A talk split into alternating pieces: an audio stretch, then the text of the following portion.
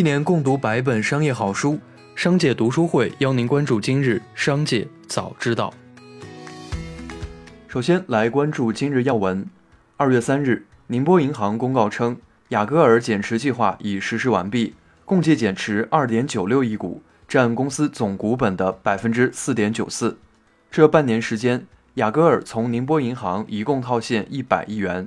雅戈尔二零二零年业绩预报显示，公司投资业务实现净利润四十四点七零亿元，而同期时尚服装板块净利润仅有十点一亿元。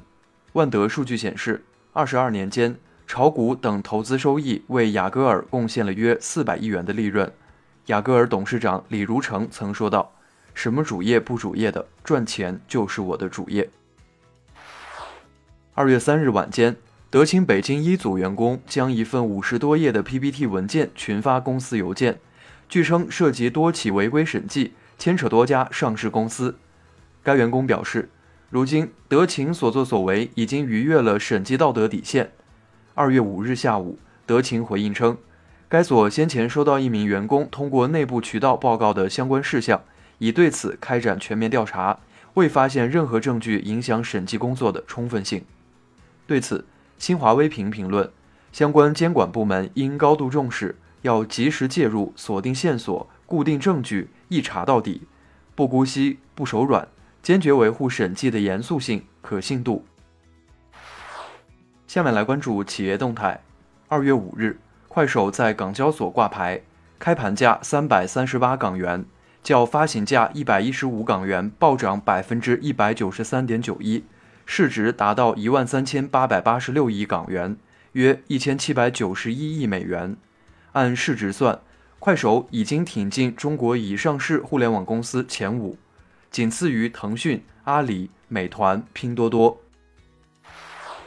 顺丰控股公告，为了进一步提升综合物流解决方案能力，筹划收购一家公司的部分股权。鉴于该事项存在重大不确定性，公司股票自二月五日起停牌。知情人士称，顺丰准备收购的是嘉里物流少数股权。对此，顺丰相关人士表示不予置评。有业内专家称。此次收购是大概率事件，嘉里物流业务遍及全球，顺丰战略入股将是一个双赢的举措。有消息称，哈罗出行计划在美 IPO 融资至多十亿美元。此前，哈罗出行公司先后获得纪元资本、成维资本、蚂蚁金服、复星等知名投资机构的投资。据媒体报道。腾讯音乐选定摩根大通与摩根士丹利为其筹划在港上市事宜，最多或筹资五十亿美元。公司目标是最快在二零二一年上市。今年春节期间，百度推出二十二亿元红包和福利，相比去年的五亿红包，百度今年可以说是卯足了功夫。在网购需求和物流条件兼备的情况下。今年春节的确是百度发展电商业务的大好时机，不过搜索业务起家的百度，即便豪掷二十二亿红包，也未必能在春节大战中占据太大优势。从上海市场监督管理局官网获悉，丝芙兰因所销售的博百利花与它香氛节日礼盒、古驰花月奢享礼盒两款香水礼盒属于过度包装。被上海市黄浦区市场监督管理局处以责令停止销售、责令限期改正的行政处罚。下面来关注产业发展动态。近日，杭州某公司年会，老板提前通知大家，设置的年终奖一等奖是清空购物车，并且没有标明价格上限。一名男员工中奖后，老板发现他购物车里装的竟是一套房。抽奖结束之后。老板不愿意为这一套房子买单，觉得稍稍微微有点过分了。而小王觉得企业老板就要言出必行，要讲信用。他找到了记者介入，要求公司兑换房子，一下子引发网友热议。近日，多地出台政策，加强个人住房信贷管理。北京银保监局近日表示，将严查个人信贷资金违规流入房地产市场。上海银保监局近日要求严格审查个人住房贷款最低首付比、偿债收入比、限贷等要求。深圳市住建局近日再发通知，要求严格审查购房人资格，核查收入证明、购房款来源、近一年及以上的银行流水单，劝退偿债收入比例不符合要求的购房人。最后，我们来关注国际方面。近日，马斯克异常坦诚地承认了特斯拉的品控问题。马斯克在采访中说：“我们花了一些时间真正解决生产问题。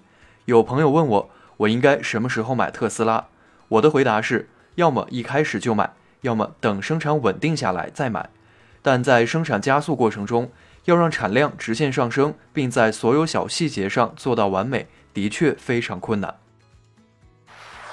近日，石油巨头荷兰皇家壳牌公布了2020年未审计业绩，全年利润48.5亿美元，与2019年相比暴跌71%。同时，2020年壳牌股东收益暴跌237%，集团亏损达217亿美元，这也是自2005年以来首次出现全年整体亏损。2020年9月，壳牌宣布在全球范围内裁减9000名员工。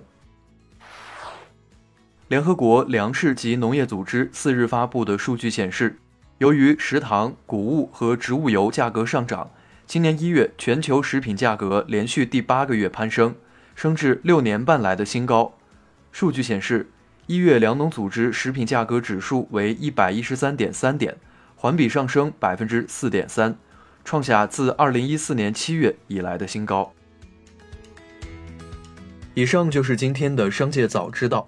节目最后还是要提醒您关注商界读书会，精选百本商业好书，一起养成一个长久读书习惯。加入商界读书会，和我们一起用听的方式见证自己的成长。微信关注“商界食堂”公众号，回复“读书会”就可以了解加入。期待与您相见。